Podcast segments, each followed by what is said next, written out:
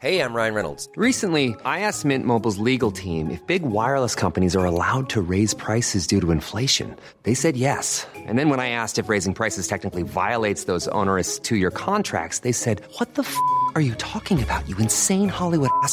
So to recap, we're cutting the price of Mint Unlimited from $30 a month to just $15 a month. Give it a try at mintmobile.com slash switch. $45 upfront for three months plus taxes and fees. Promo rate for new customers for limited time. Unlimited more than 40 gigabytes per month. Slows. Full terms at mintmobile.com.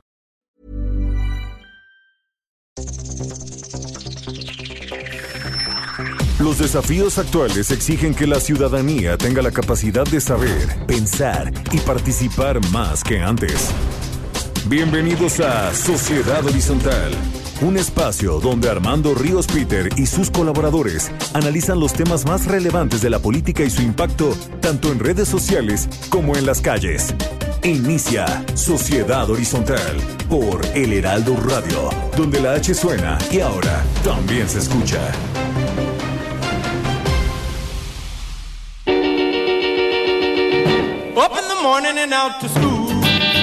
Hola, ¿qué tal? ¿Cómo están? Estamos escuchando a School Day, Ring Ring the Bell, un clásico rock and roll de Chuck Berry, que hoy lo ponemos pues precisamente con motivo del regreso a clases. Felicidades a todos los niños, a las niñas que regresaron en tandas de millones a clases después de pues estos meses asiagos, meses complicados por el tema de la cuarentena, pues el regreso fue vía larga distancia. Ya comentaremos en la segunda eh, parte del programa sobre qué es lo que ha significado precisamente ese regreso a clases. Pero pues les damos la bienvenida, contentos de que nos acompañen como cada domingo aquí en Sociedad Horizontal. La verdad que todos construimos a través de la señal del Heraldo de México. Yo soy Armando Ríos Peter y como siempre estoy muy contento de que me acompañen Maru Moreno. ¿Cómo estás, Maru? Hola Armando, muy contenta de estar contigo y con el auditorio. Gracias Maru, bienvenida. Y bueno, como siempre, mi, mi carnalito, Pedro Sáez, ¿cómo estás hermano? ¿Cómo andas? Muy bien Armando, muchas gracias, muy contento de estar aquí. Bienvenido como siempre, como cada domingo. Gracias a todos los que nos apoyan también en los controles desde las instalaciones del radio, de, del Heraldo Radio. Muchas gracias Gabriel González, un abrazo fuerte. Y aprovechamos pues para enviarles saludos a todos los que nos escuchan como cada domingo en la Ciudad de México, Monterrey, Guadalajara, Nuevo Laredo, Tampico, Ciudad del Carmen desde el primero de agosto, Villahermosa y por supuesto a toda mi querida gente allá en el bello puerto de Acapulco. A todos muchas gracias por su preferencia. Maru, porfa, recuérdanos eh, las redes. Síganos en Twitter con arroba Heraldo de México, en Facebook El Heraldo México y en Instagram con arroba El Heraldo de México. Y también, como siempre, nos pueden escuchar online a través del portal del heraldodemexico.com.mx. Esperamos todos sus comentarios en Twitter con el hashtag de Sociedad Horizontal.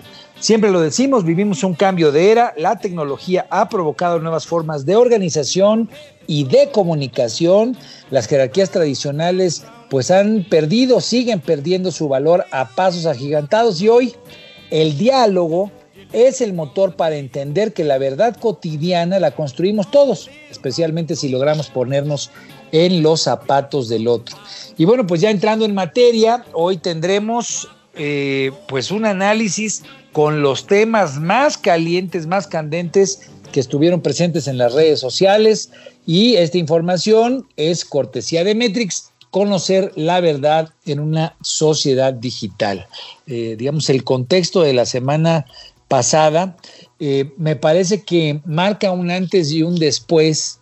Estoy convencido de que lo que vimos la semana pasada y tal vez incluso lo que se reeditó esta semana que terminó, especialmente el viernes con la contestación que hizo el gobernador de Tamaulipas, cabeza de vaca, pues me parece que lo que nos deja en evidencia puntual es la polarización política que viene para las próximas semanas y para los próximos meses. Eh, haber visto, digamos, videos de funcionarios del Senado eh, utilizando, pues, eh, digamos, algunas maletas para meter dinero, las contestaciones que se hicieron en la CONAGO por parte de gobernadores, no solamente el de Tamaulipas, previo había sido el gobernador de Querétaro, ambos panistas, el hecho de que haya tres nombres de expresidentes, de Felipe Calderón, de Carlos Salinas de Gortari, del propio Enrique Peña Nieto, en la denuncia o en la declaración, mejor dicho, que se dio a conocer que se filtró de parte de Emilio Lozoya, y después la respuesta que llegó con un video de el hermano del presidente López Obrador, de, de Pío López Obrador, también recibiendo pues un dinero, más allá de que el propio presidente en la mañana haya dicho que había una diferencia, que una cosa eran aportaciones, en fin, pues lo que me parece es que deja muy claro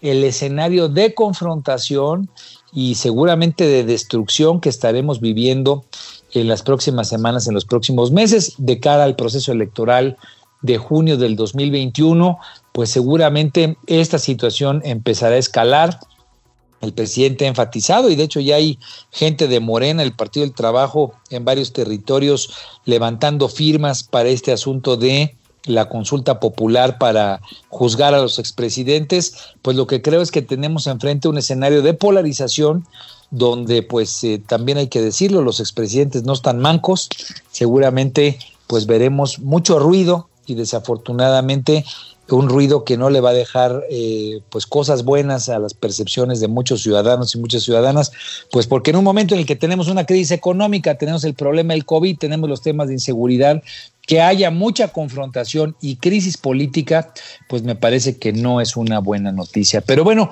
vamos a retomar este tema del juicio de los expresidentes. Cuéntanos, Maru, cómo estuvieron las noticias. El presidente pues ha venido eh, echándole un poquito más de leña a ese fuego están acelerando el proceso. ¿Cómo está la cosa? Así es, el presidente López Obrador aplaudió la iniciativa de Morena y del Partido del Trabajo para comenzar el proceso para que se realice la consulta para enjuiciar a los expresidentes. De nueva cuenta explicó que esta petición la pueden realizar los ciudadanos, los legisladores o él mismo. Asimismo, aconsejó para iniciar cualquiera de los métodos para que sea autorizado por la Suprema Corte de Justicia de la Nación. Dijo que firmas ciudadanas, la tercera parte del legislativo o por petición presidencial, pero dejó claro que él votaría en contra. Dejó claro también que esta última opción eh, es la que ve más posible, aunque yo vote en contra, pero el tiempo está encima, dijo pues eh, declaraciones que aceleran sin duda alguna la discusión, que le ponen más, más lumbre al asunto. Eh, ¿Cómo estuvo la discusión, Pedro, en redes sociales?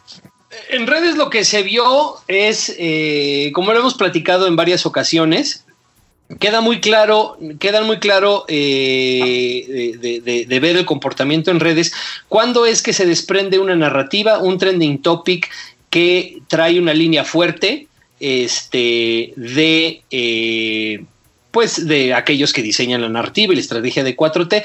Y en este caso eh, se ve claramente cómo esto sucedió con el hashtag y con la narrativa de juicio expresidentes. Epigmenio Ibarra, que hemos comentado en varias ocasiones, es como el mariscal de campo del de eh, López Obradorismo. digital, se lanzó con el trending topic juicio expresidentes, el cual fue eh, obviamente replicado por grandes, grandes este, masas y articulaciones amloístas en redes sociales. Eh, la discusión giró en torno a, este, a esta iniciativa, ya este empuje, ya este despliegue, y fue un despliegue potente. Eh, desde un punto de vista de análisis, yo creo que también tiene mucho que ver, obviamente, con que el, el licenciado Andrés Manuel López Obrador no va a estar en la boleta y eh, es parte de estos despliegues, obviamente, de todo el esfuerzo que se ha hecho también con lo de los Lozoya para revivir la narrativa de que eh, es mucho más importante el combate que se le está dando a lo que sucedió que el hecho de que las cosas no estén funcionando, ¿no? Y entonces, sí, para, en resumen, se ve claramente cómo este, esta es una, esta es una estrategia muy bien articulada. Eh, eh, para poner esto en, la boleta y en la conciencia colectiva del país.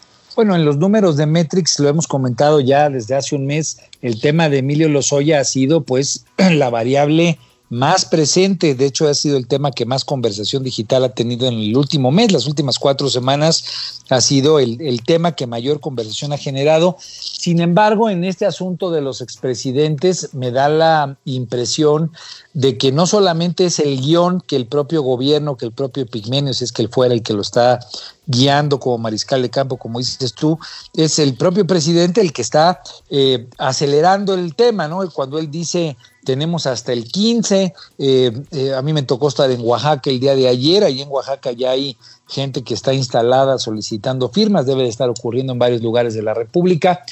¿Qué tanto esto, digamos, trascenderá el tema de lo, de, simple y sencillamente de lo simbólico, Pedro? Porque a final del día, ya lo decíamos con este tema de los videos, donde pues eh, parecía que ya hay un libreto muy, muy establecido, eh, creo que muy bien dirigido por parte del gobierno, de sus seguidores la semana pasada, pero que tuvo pues una contestación también fuerte, sólida. Al final del día, el hecho de que hubiera una persona cercana al primer mandatario de la República eh, recibiendo dinero, más allá de la propia eh, contestación que dio el presidente de que eran aportaciones del pueblo, en fin, también deja una, una preocupación, un mal sabor de boca y también, obviamente, líneas discursivas para la oposición, para los oponentes al, al, al, al gobierno, al presidente.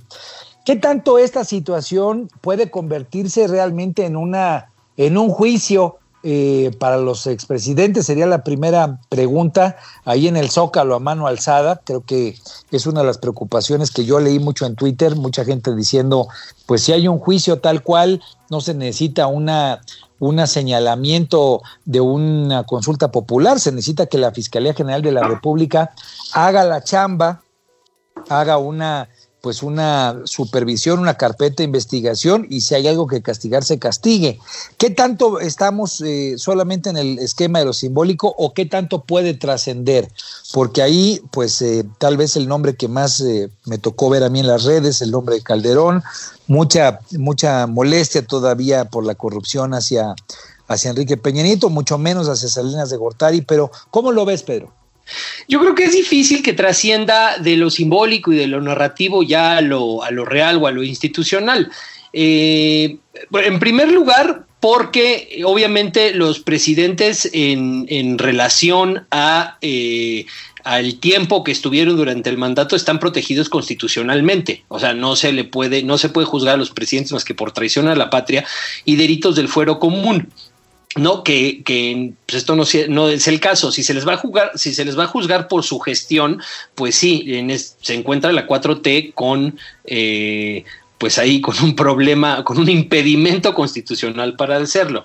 En Ahora, es algo que la, las redes y la gente, digamos, el común denominador de la gente no tiene presente. Piensan no, que si no, se van a no, no, no es, sí, no es parte de la conversación en lo más mínimo, ¿no?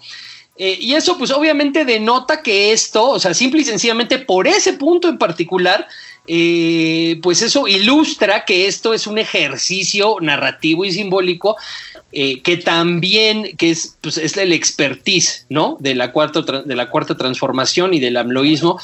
Entonces, este, ya veremos, yo creo que quizás se están en términos estratégicos adelantando un poco, ¿no? La elección todavía nos quedan este Nueve meses. me. Sí, nueve meses para la elección. Este, veremos, y también hemos visto cómo las narrativas de la 4T tienen mucho empuje. Efectivamente, esto de los Oya, esto de los, de los expresidentes ha logrado revivir la potencia que tiene la 4T en redes, pero también hemos visto cómo eh, en los últimos, en los últimos este, dos años, ¿no? Desde que ganó el, el- el- desde que se ganó en, el, en el 2018 la presidencia, las narrativas de las 4T han perdido potencia con el tiempo. Entonces veremos si pueden mantener este, esta estrategia simbólica en los próximos nueve meses, ¿no? Eh, no lo sé, no lo sé. Tendremos que ver qué es lo que sucede. Bueno, y habrá que ver también qué rol juega. Es, es como un tema de qué, ¿Qué le preocupa más a la gente? Sí le puede preocupar de manera fuerte la narrativa, ir en contra de la corrupción del pasado. Luego también, pues está un juicio abierto a un personaje importante en los Estados Unidos, a García Luna, que tiene que ver directamente con un expresidente, con Felipe Calderón. O sea, como que hay muchos, muchos temas que están ahí sobre la mesa y que tal vez ellos van a querer acomodar. Otra vez el tema es qué tanto esta narrativa, que tiene que ver con hechos del pasado, logra mantenerse por encima de la narrativa de los hechos del presente. Un poco el problema en el bolsillo de la gente, los problemas de incremento de la seguridad, el problema del COVID, que a final de cuentas, pues ya, te lo vamos a comentar, más de 60 mil muertos la semana pasada, pues ya es un número que el propio López Gatel calificaba como catastrófico, proyecciones de que pueden ser hasta 120 mil muertos en México. Entonces, habrá que ver, como bien dices tú, qué tanto se adelantaron, qué tanto tuvieron que echar mano de algo que les hubiera sido más útil tal vez después, porque las cosas estaban haciendo agua de cara al primer informe, el segundo informe de actividades. Pues habrá que estar pues muy atentos, como bien dices tú, Pedro. Pero vamos a la segunda noticia que creo que está ligada, porque también esta, este tema de Loret de Mola que plantean si lo sacarán o no de la WFM, la respuesta de que Ackerman lo sacaron de proceso. ¿Cómo estuvo esa nota? Porque también me parece que, que la gente o los usuarios digitales pues medio las mezclaron porque también metieron mucho, especialmente a Felipe Calderón. ¿Cómo estuvieron los temas, Maru? Sí, el pasado jueves trascendió que Carlos Lorete Mola podría dejar la W Radio luego de la llegada de nuevos inversionistas a la estación.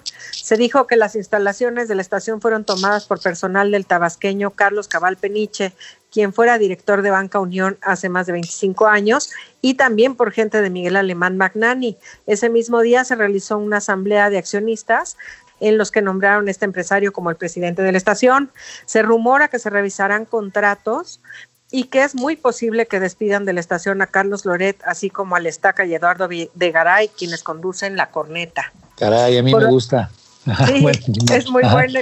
Por otro lado, otro medio fue sacudido por la salida de John Ackerman de la revista Proceso. Esto fue porque su director Rafael Rodríguez Castañeda le pidió su salida luego de una discusión acalorada en Twitter por unas fotografías publicadas en dicha publicación de Irmeréndiria Sandoval, secretaria de la Función Pública y esposa de Ackerman.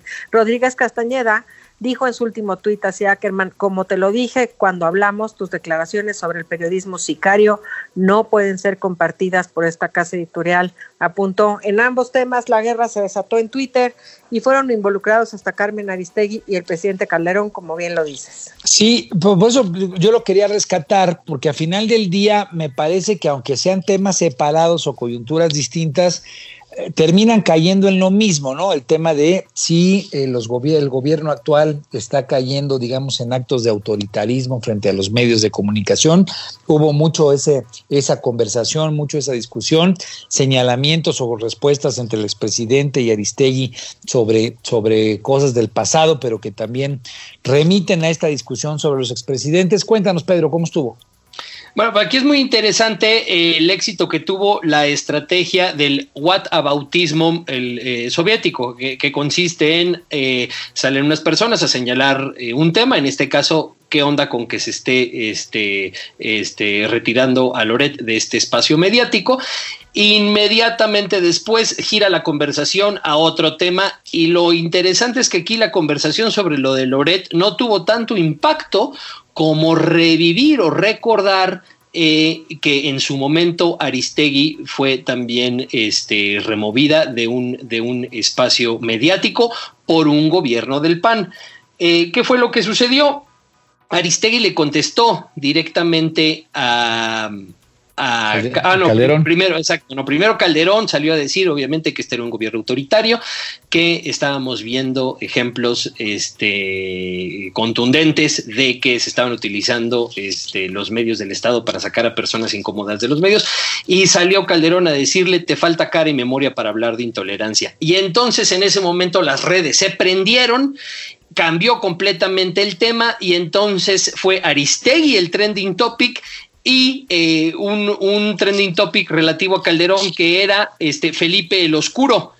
Y en torno a eso empezó a girar la conversación. Los este, amloístas, las redes amloístas, le empezaron a dar durísimo a, Felipe Calderón, le empezaron a dar durísimo a Aristegui y a, sobre todo, a denotar o a señalar la hipocresía eh, de, cómo los panistas en su momento no tienen ningún valor moral para mencionar estas cosas.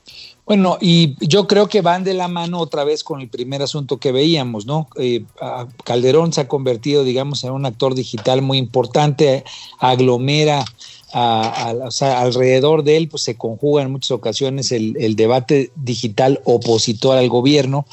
Pues eh, eh, parece ser que si, si van estas agresiones contra o estos señalamientos, seguimientos, este tema de enjuiciar a, a, los expresidentes, pues tal vez el que más notoriedad tiene por el debate en redes pues es Felipe Calderón, ¿correcto? Definitivamente es Felipe Calderón. Eh, Entonces, los, los, sí, los, o sea, Peña ha mantenido su distancia. Eh, la mayoría de los actores que estuvieron en, en, la administración pública anterior no se han manifestado como líderes de oposición. Y como Calderón sí lo hace y lo hace de una forma exitosa, pues es constantemente un centro de ataque. Claro, y en ese sentido, pues es quien, si se van en contra de los expresidentes, tal vez el que mayor presencia digital opositora va a tener, es algo que podemos prever, ¿no? Digo, independientemente de cómo sea que le den seguimiento a este tema de los juicios de los presidentes, quien sin duda alguna tiene una relevancia a favor o en contra, independientemente de donde esté el, el, grupo digital que esté revisando la temática, pues puede convertirse en Calderón un poco el aglutinador de ese esfuerzo, pues tal vez hasta como una víctima, ¿no? Correcto, 100%.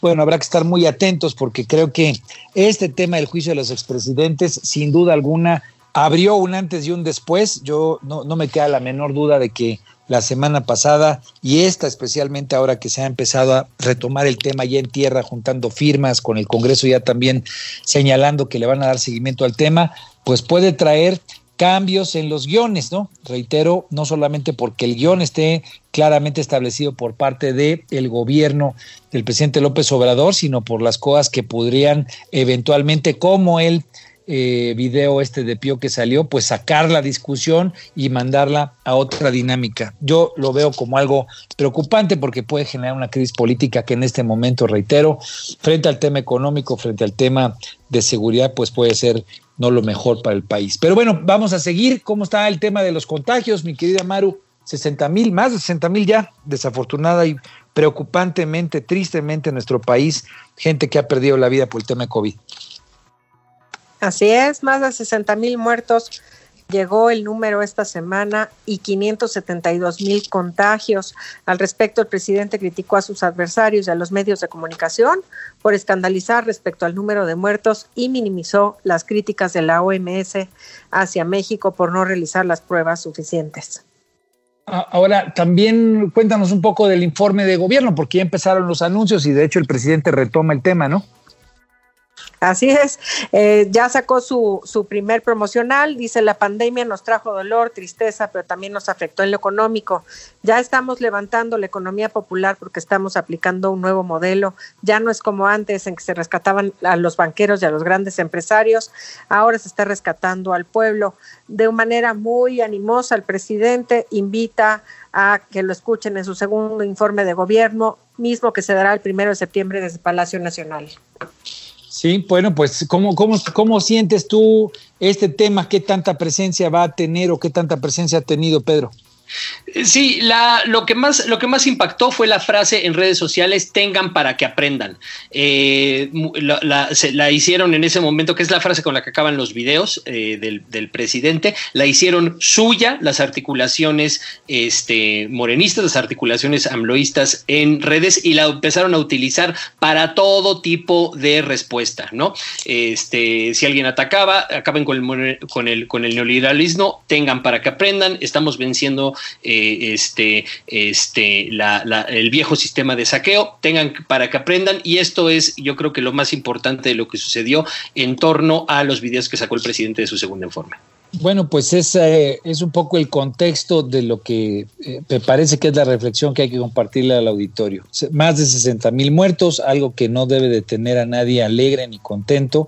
Es una cifra delicada, compleja. Pues estamos hablando de familias que han perdido a personas queridas y creo que en esa condición, el estar en una polarización tan grave, tan fuerte, pues como país me parece que nos debe de llevar a una reflexión de bajarle dos rayitas al tema político, al tema de la confrontación y más bien pensar cuáles son las políticas públicas que debemos mejorar. Siempre que se piensan las cosas entre los mexicanos de manera más unificada, creo que puede haber mejores resultados. Y bueno, pues yo no, no, no, no siento con mucha con mucha, no, no siento felicidad de que estemos llegando al segundo informe de gobierno en esa condición, una situación de polarización. Pero en fin, bueno, es ahí donde estamos, ya se llegó el momento del corte, hubo un video del, bueno, ha habido cosas ahí en Tamaulipas donde el presidente eh, en presencia ya del gobernador de Tamaulipas pues recibió una respuesta, un poco otra vez todavía en este contexto de los videoescándalos, habrá que ver si desde Tamaulipas o algunos de los estados de la oposición panista pues siguen dando de qué hablar, creo que hacia allá apunta que viene la elección. Pero ya nos llegó el momento del corte, estamos aquí en Sociedad Horizontal, yo soy Armando Ríos Peter, aquí en La Verdad que todos construimos, no se vayan porque seguimos aquí por el Heraldo Radio y al regresar estará con nosotros la profesora Marta Eugenia Dávila Madrid, que es directora del Colegio Best y nos va a hablar sobre el regreso a clases. Muchas gracias, ahorita regresamos aquí en Sociedad Horizontal. Los desafíos actuales exigen que la ciudadanía tenga la capacidad de saber, pensar y participar más que antes. Esto fue Sociedad Horizontal, un espacio donde Armando Ríos Peter y sus colaboradores analizan los temas más relevantes de la política y su impacto tanto en redes sociales como en las calles. Una producción de El Heraldo Radio, donde la H suena y ahora también se escucha.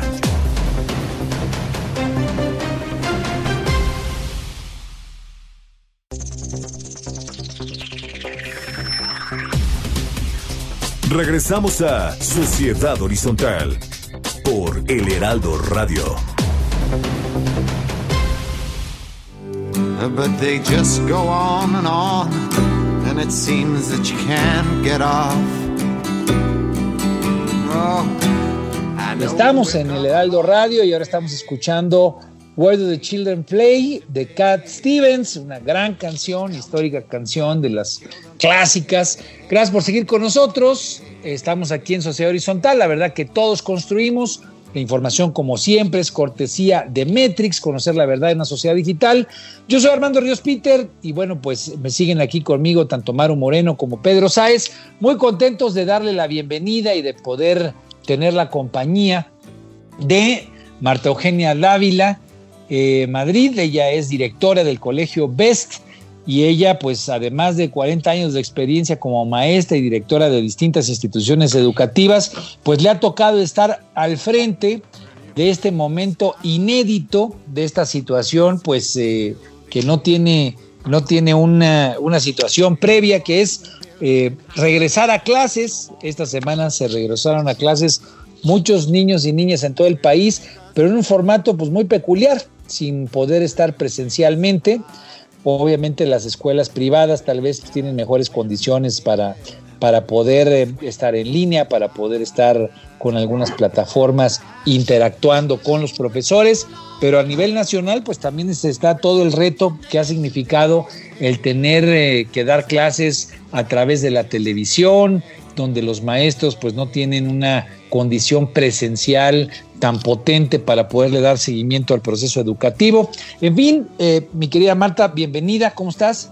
Gracias, bien. Les digo que aquí en el colegio trabajando ya, preparando todo para los niños. Nosotros ya estamos trabajando desde el 10 de agosto en una entrevista con los papás, con los niños y los maestros para que puedan un poquito interactuar y se conozcan. Tenemos dos semanas que hemos trabajado, termina este viernes el desarrollo socioemocional, que es muy importante por la situación que estamos viviendo, que ha sido un trabajo de titanes, sí, y no me refiero a solo mi escuela, sino a todas las escuelas de la República, cada uno de acuerdo a, con sus posibilidades y con lo que puede, pues es adaptarse a todo esto que está sucediendo. En mi caso fue comprar cámaras para que los maestros desde su salón puedan dar clase y los niños se conecten. Pagamos un programa institucional de Google Classroom y bueno, en esas estamos. Un poquito cuéntanos, Marta, cómo ha sido, precisamente ya nos anticipaste un poco el proceso de preparación. ¿Cuáles son, digamos, las principales variables que, que han cambiado o, digamos, qué es lo que tuvieron que adaptar a este nuevo contexto? Tú ya lo dijiste desde tener que tener cámaras para que en los salones se pueda impartir de tal manera que se vea que el maestro está, sí, físicamente ahí en la escuela seguramente, y que haya pues una sensación más de mayor calidez, de mayor cercanía. ¿Cuáles son esas grandes líneas en las cuales la escuela de ustedes se tuvo que preparar? Primero, pues bueno, nos cogió en curva a todos, creo, y lo que principalmente es que la tecnología, ¿no? Que es algo que manejas pues no, no vives de, ella, ¿no? Entonces, que manejas que el Face, que el, chat, que, que, cosas así muy sencillas, ¿no? Y hay maestros pues que les gusta la tecnología y siempre están metidos, implementando. Entonces, fue preparar a los maestros que tomaran cursos, que tomaran cómo trabajar desde casa, en el caso de haber terminado el ciclo escolar, ellos en su casa y los niños en la suya y en base a todas las experiencias que tuvimos esos tres, cuatro meses, lo que hicimos fue prepararnos para que los niños tengan un mejor acercamiento a cuanto a los maestros y a los conocimientos. Y entre ello, pues te digo, fue que los maestros tomaran cursos, eh, tomaron el curso de nivelación de Google Classroom, de muchos otros métodos, preparar las clases pues ya no es tan sencillo como antes. Ahora tienes que buscar el video, el YouTube o lo que se necesite para que ellos este, puedan verlo, ¿no? Nosotros hemos trabajado al revés. Eh, queremos que los niños investiguen, por ejemplo, en las materias de naturales, historia, geografía, civismo, que investiguen primero ellos y ya cuando lleguen platicar sobre lo que descubrieron a través de esa investigación, que no sea la misma que les diga o les explique, sino a través de la información que ellos recibieron, qué fue lo más importante, qué es lo que consideraron que les serviría a ellos. Entonces es diferente el trabajo que se realiza dentro del salón de clases, el tener la atención de un niño en una computadora o en un teléfono, déjenme decirle que es muy difícil. Ellos están acostumbrados sí, a estar jugando y pueden jugar el famoso juego ese Fortnite tres, cuatro horas. Pero ustedes creen que les va a gustar estar cuatro horas o cinco horas pegadas a la computadora aprendiendo. Pues hay muchos niños que te ponen el mood, se van, se paran, hay otros que te apagan la cámara, hay otros que los papás no se les da la tecnología y entre que, sobre todo lo de los chiquitos de primero y segundo, que tampoco son muy hábiles en esa parte y no me puedo conectar y no puedo entrar y cuál es la clave. Y, hay otros papás que todo el tiempo están metidos y si les preguntan algo los, a los niños, los que contestan son los papás, no los niños. Bueno, pues parecería que es un gran reto especialmente para los papás también, ¿no?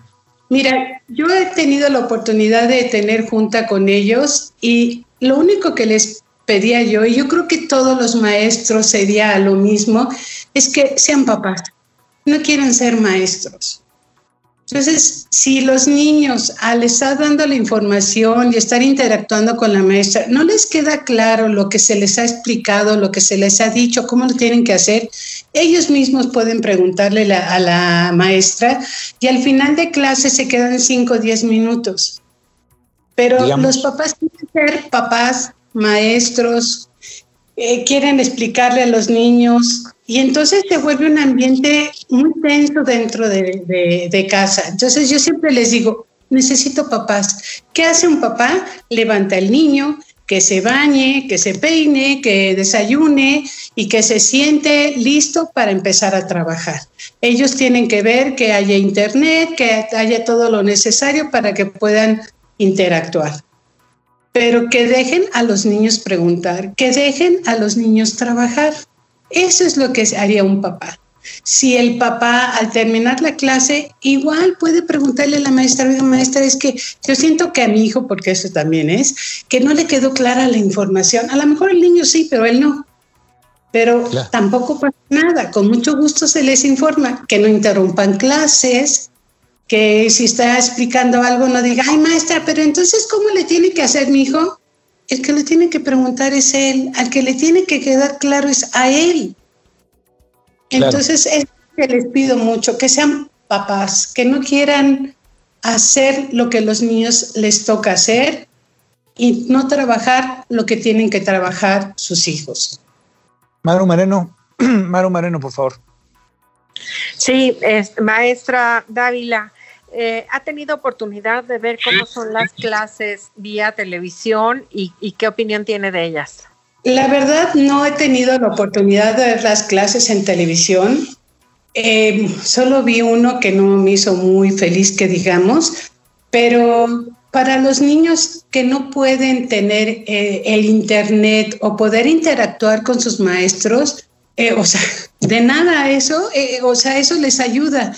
Pero ¿quién les puede en un momento dado decir está bien, está mal, que te quedó claro, que no te quedó claro? Porque todo es que lo reciben, pero no hay una, una forma de que los niños puedan interactuar con sus maestros. Y, admirable lo que están haciendo, porque si uno se pone a ver el trabajo que se tiene que llevar a toda la República Mexicana en lugares donde a veces ni teléfono, ni internet y con trabajos tele, tele, eso es, todo el mundo lo va a tener. Que no es lo, lo, lo mejor, pero pues de algo sirve. Pedro Sáez, tenías levantada la mano. Claro que sí, muchísimas gracias Armando. Hola profesora, a mí me, me, o sea, me llama mucho la atención, este, o tengo el cuestionamiento de con pues con las consecuencias económicas que ha tenido eh, la pandemia, eh, esta, esta, trágica pandemia de COVID que hemos estado viviendo, si se ha reducido el número de inscritos en escuelas particulares. Eh, si usted tiene conocimiento de esto. En, eso sí, en, la zona a la que pertenecemos, una de las escuelas particulares, somos 12 escuelas que pertenecemos a la zona, de las cuales tres son oficiales. De las nueve, una de plano cerró, a otra que son escuelas grandes, que tenía 800 niños, tiene ahora 600. O sea, sí hubo mucha baja de, de niños por la misma situación económica. Eh, muchas escuelas han ofrecido varias cosas pues, para poder que se queden los niños y poderles dar el servicio. En mi caso, por ejemplo, es, se les bajó el costo de la reinscripción, se les dio un 20% de descuento en la colegiatura, eh, mis que no le puedo pagar la, la reinscripción total, pues como pueda a, a, meses o lo que usted pueda, con mucho gusto. O sea, se trata de ayudarles en todo lo que se pueda. Y como escuela, déjenme decirles que también tuvimos que hacer una reforma enorme, como es darles a todas las maestras una computadora que tenga suficiente internet y todo lo que se lleva para hacer clases y poner cámaras y todo eso tiene un costo. Entonces tuvieron que hacer una inversión, digamos, que no tenían prevista, tal vez. Exacto. Y digo, se trata, yo creo que no hay ninguna escuela particular, desde mi punto de vista, si tiene la calidad humana, no hay ninguna que no ofrezca ayuda. Pero también te encuentras con papás que te dicen, mis, pues este, no le puedo pagar más que el 50%. Bueno, señor, no, pues no sé cuándo. Este, de la colegiatura, pues ¿cómo le hacemos? Pues usted dígame cómo le puede hacer.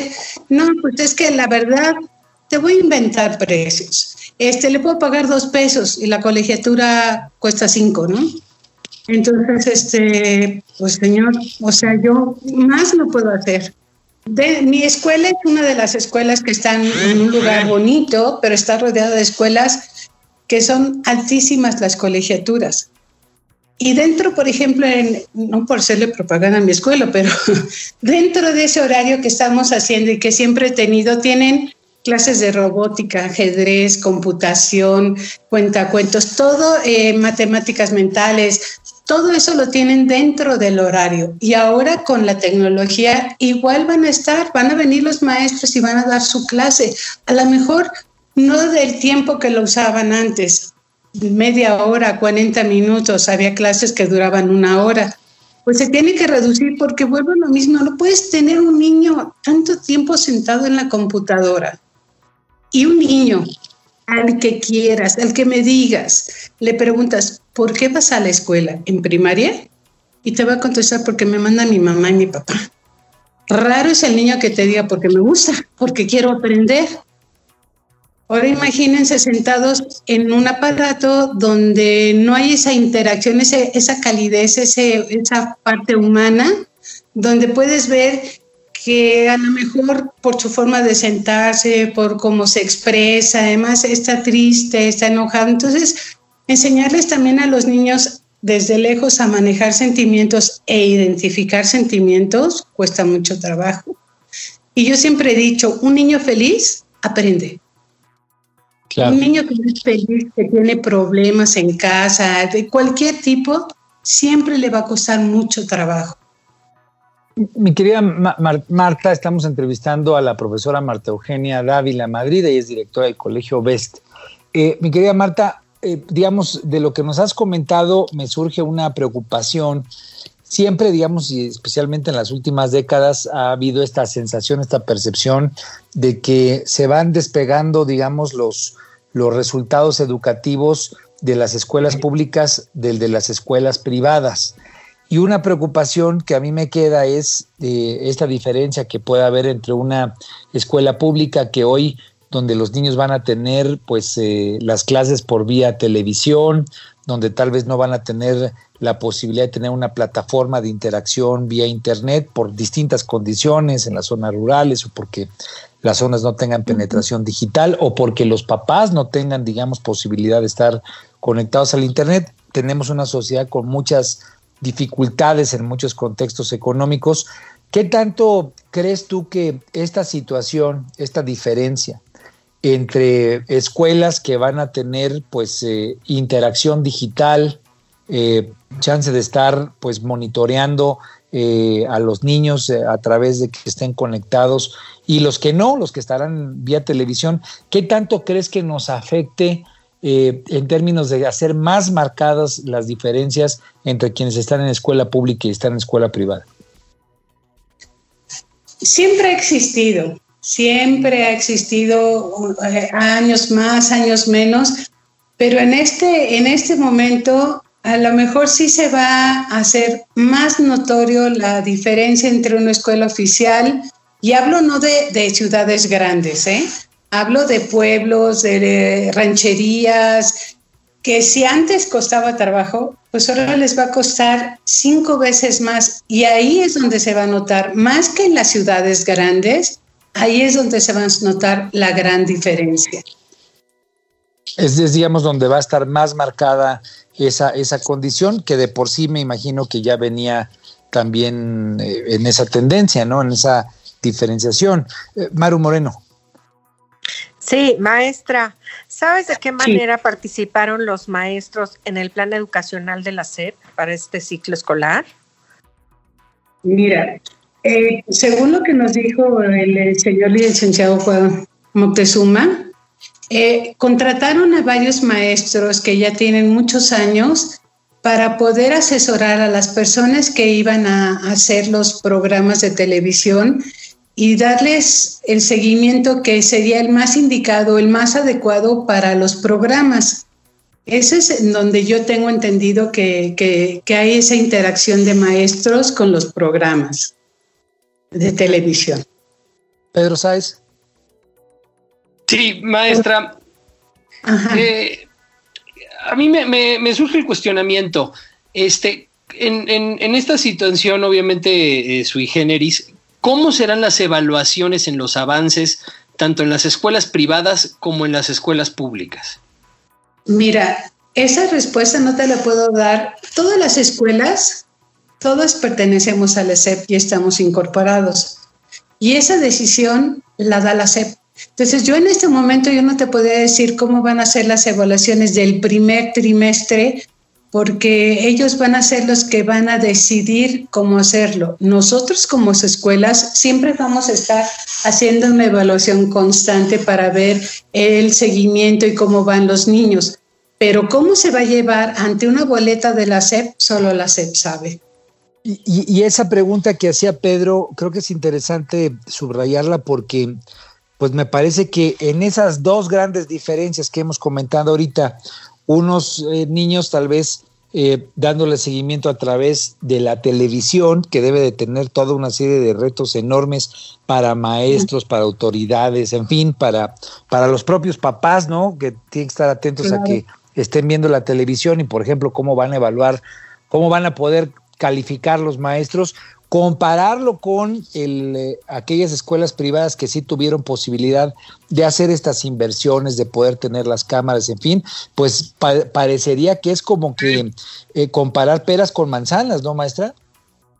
Sí, es un gran reto, ¿eh? Es un gran reto. La verdad, no se lo deseo ni a mi peor enemigo, este tipo de trabajo, porque es de titanes. O sea, sí, sí, sí, es muy difícil. ¿Y cómo lo va a hacer la SEP? No te sabría decir. O sea, y como todo no es que digan, lo vamos a llevar así desde ahorita, o sea, vamos a evaluar esto, vamos a hacer esto. Los niños que nada más tienen televisión se va a hacer de esta forma. Los niños que pueden tener, eh, interactuar con el maestro, que tengan internet, que tengan otro, se puede también trabajar esto. Pero pues vuelvo a lo mismo. Sí, se va a hacer una notoria diferencia, sí, porque ¿cómo puedes saber si el niño vio el programa de la televisión? Y, pues y, aparte que los papás que van a trabajar, porque tienen que trabajar, tienen de qué vivir. Entonces, ¿cómo como papá puedes constatar que tu hijo se metió si tú no sabes ni siquiera qué es lo que vieron? Antiguamente decías la tele prohibida, ahora nada de tele prohibida. ahora vean la tele. Pues, pues, sí, y ahí tal vez sería una, una pregunta que a mí me surge, que es, eh, ya, ya, ya, comentaba, ya comentabas hace rato poco que los papás sean papás, que no traten de absorber eh, contextos que pueden ser para los maestros, pero como que hay una nueva condición en que el papá pues va a tener que estar más metido en el tema de la enseñanza que el que estaba antes, porque ahora pues él es el monitor, es el que tiene que garantizar que, que el niño, si es que salió el papá de casa en el ejemplo que estamos poniendo, pues que sí haya estado atento y, y que pueda más o menos eh, ayudarle a revisar lo que haya visto. Si no conoce el tema, pues muchos papás no necesariamente saben todo lo que están aprendiendo sus hijos, la enseñanza es dinámica.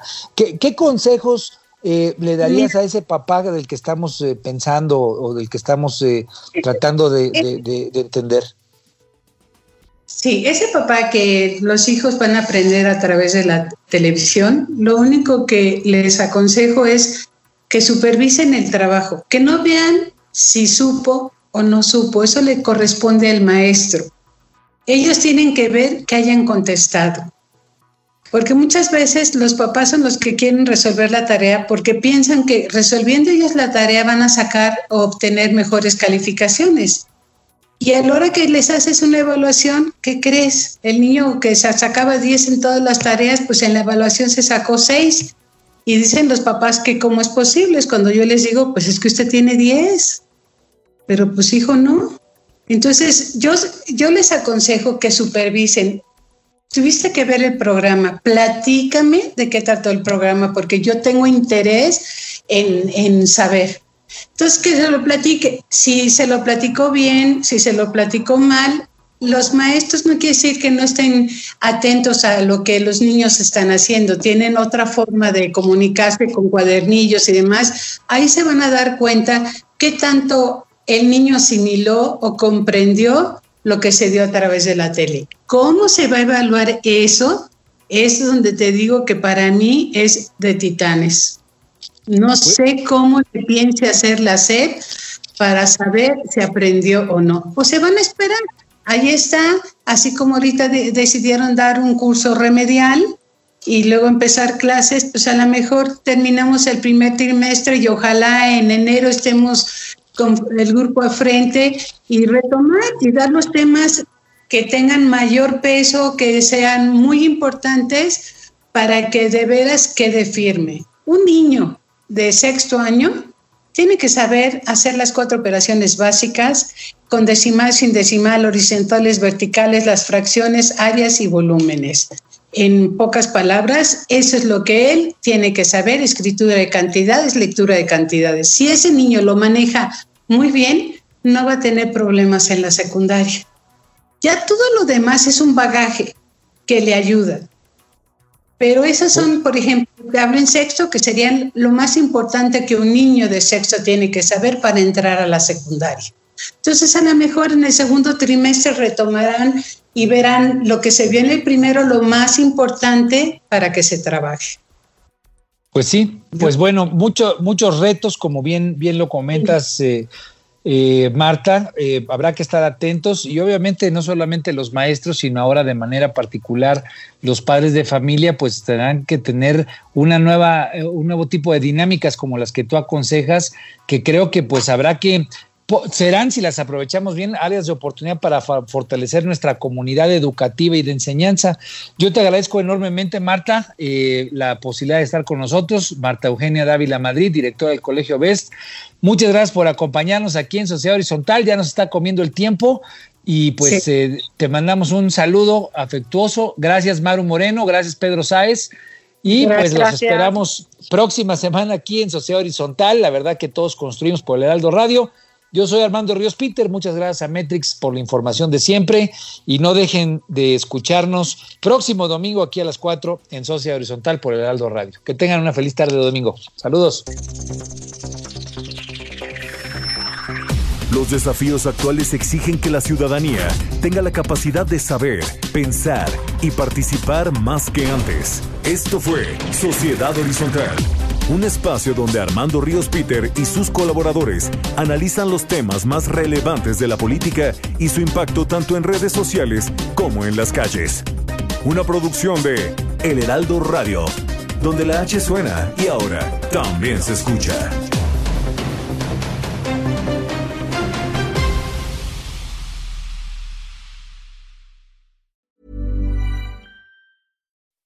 When you make decisions for your company, you look for the no-brainers. If you have a lot of mailing to do, stamps.com is the ultimate no-brainer. Use the stamps.com mobile app to mail everything you need to keep your business running with up to 89% off USPS and UPS. Make the same no-brainer decision as over 1 million other businesses with stamps.com. Use code PROGRAM for a special offer. That's stamps.com, code PROGRAM.